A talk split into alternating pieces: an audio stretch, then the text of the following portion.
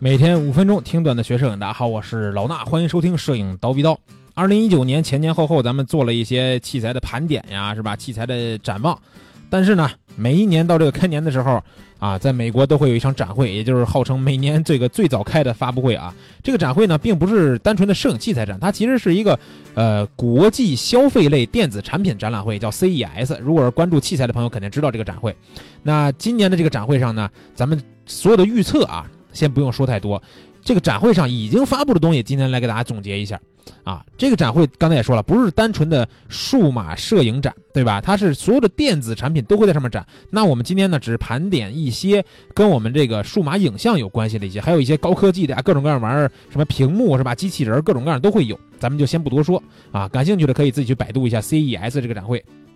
那，呃，还是以这个传统的佳能、尼康来说啊，佳能呢，其实，呃，发布这个东西我不是特别想聊，因为什么？因为它是发了三个摄像机啊，并没有发这个，呃，单反呀、无反呀，还是镜头方面的东西。它发了三个摄像机，然后都是这种 4K 呀，然后，呃，包括这个支持一些这个五轴防抖啊，这些就是拍视频还算是比较不错的摄像机啊。然后尼康这边呢，其实还是比较有看头的。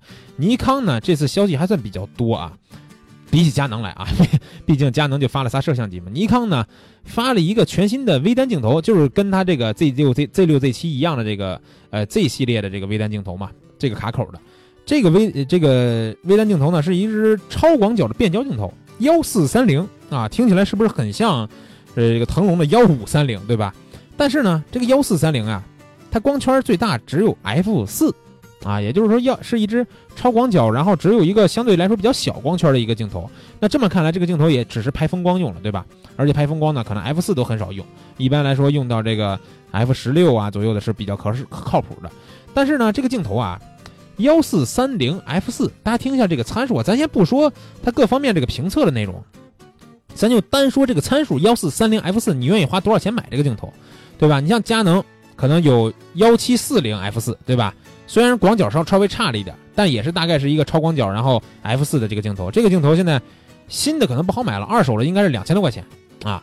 然后呢，像腾龙有幺五三零，但人家这个幺五三零跟幺四三零虽然看上去只差了一的一毫米的这个超广角，但是幺五三零可是一个二点八恒定光圈的大光圈的镜头，对吧？这个镜头在很多日常拍的一些人像扫街啊之类的，用这个大光圈还是有一定效果的。那这个镜头呢，也无非就是这个。几千块钱左右，半万吧，可以说是对吧？那现在这个尼康发布的这个幺四三零 F 四这个镜头，我看了一下啊，发布了美元价格，折合人民币大概九千多块钱。哎，我就觉得啊，尼康这是为什么呢？对吧？相机发完以后呢，跟人家这个素质差不多，结果卖的比人家贵。这镜头呢，就说它这个做工有多好，成像有多好吧？但是这个价格是不是有点太高了啊？反正我个人就觉得有点太高了啊。一支 F 四的超广角变焦镜头不至于卖到一个九千块钱的价格吧？啊，然后到时候看看评测吧，也没准这个镜头是个神镜呢，对不对？然后呢，尼康还发布了 Z 六这个微单相机的电影套装啊，让喜欢用尼康微单拍视频的用户有了这个更更多的选择，里边包括很多这种稳定器呀，然后监视器啊什么的都会有一套啊，乱七八糟加起来才两万七，我觉得这价格还可以啊。据说这个一套里边这些乱七八糟东西单独买啊。要四千六百五十美元，但是整个这个一块买的话是三千九百九十九美元，便宜了六百五十一美元，折合下来人民币也能便宜不少，便宜几千块钱呢啊，还算是不错的。然后也是更新了一下这个他们这个 Z 就是新的固件吧，应该是给 Z 六 Z 七更新了新的固件，改善了这个眼部对焦这种拍摄的功能啊，这就是尼康大概的一个。发布，然后呢，松下啊，其实从去年的 Photokina 那个展会上呢，就已经公布了他们的全画幅微单 S 一和 S 一 R 的这个开发计划。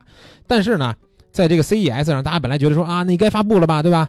这都几个月了，结果呢，还没发布啊，又是露出了两个功能点，就是说我们这个相机支持高分辨率模式，但没说具体能拍多少。然后呢，支持 H HLG 模式的高动态范围照片。然后呢，放出这两个功能点以后，应该是也说了一下，大概应该是三月份左右会这个正式发布上市，好吧？松下的全画幅微单啊，就这么拖拖拖拖，你不会到时候拖着拖着就成宾得了吧？啊，也真有可能啊，宾得要发全画幅是吧？摄影界几大谣言之一，这个松下这个，我觉得至少他现在说三月份发布，咱们到时候可以再等等吧。然后大疆呢，在 CES 上发布了一个遥控器啊，没有发这个新的无人机什么的。就是给鱼系列这个飞行器能能有一个带屏幕带监屏的这么一个遥控器吧，啊，挺有意思的。然后这个其他的东西不说啊，其实最后我看到一个比较有意思的东西啊，就不是大疆的了，是另一个品牌叫 Power Dolphin 啊，Dolphin 呢这个英文我不知道发音准不准啊，大概意思就是海豚，对吧？叫力量海豚这个品牌啊，发布了一个很有意思的东西，叫水下摄影机器人儿。就是从这个样不是样片儿，就是产品图来看，它就是一个类似于人工智能的这么一个小机器人儿。然后呢，它带有照相、录视频的功能。然后呢，它可以在你在岸上控制它到水下面去拍摄。哎，这是不是很有意思啊？对吧？如果拍摄这个效果还真的是不错的话，那这个人很省事儿了，对吧？原来咱们在地面上只能拍地面上的东西。好，大疆给你搞出来很多这种，不光大疆啊，就是很多航拍的品牌搞出来很多这种飞行器，对吧？你可以上天了，上天不够，现在还入水啊！这个 Power Dolphin 这水下摄影机器人就可以让咱们在岸上面操控它去水里边拍摄，然后还提供了二百二十度、二百二十度的全新的这种拍摄视角和视觉体验。不管是惊险刺激的水上运动，还是激动人心的这个小鱼吃饵。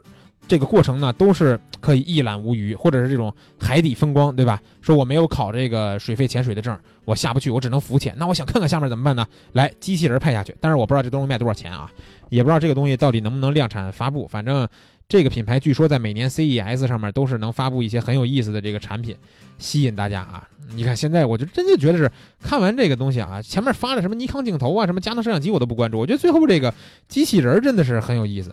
这种东西的发布越来越多，你就会感觉到哦，现在这个世界真的是已经有机器人存在了。机器人原来咱们看只是在电影里边的东西，对吧？但是现在不管是说从科技方面啊，教育呃教育，包括很多医疗，还有包括战争，对吧？这些里边都会用到各种各样的这种机器的东西啊，真的是机器人要这个统治世界了，感觉。好吧，但是这些机器人也能帮我们拍到很多好看的照片，也是要感谢他们了。哼，今天这期节目呢，咱们盘点一下，咱们就先聊到这儿啊，下期见。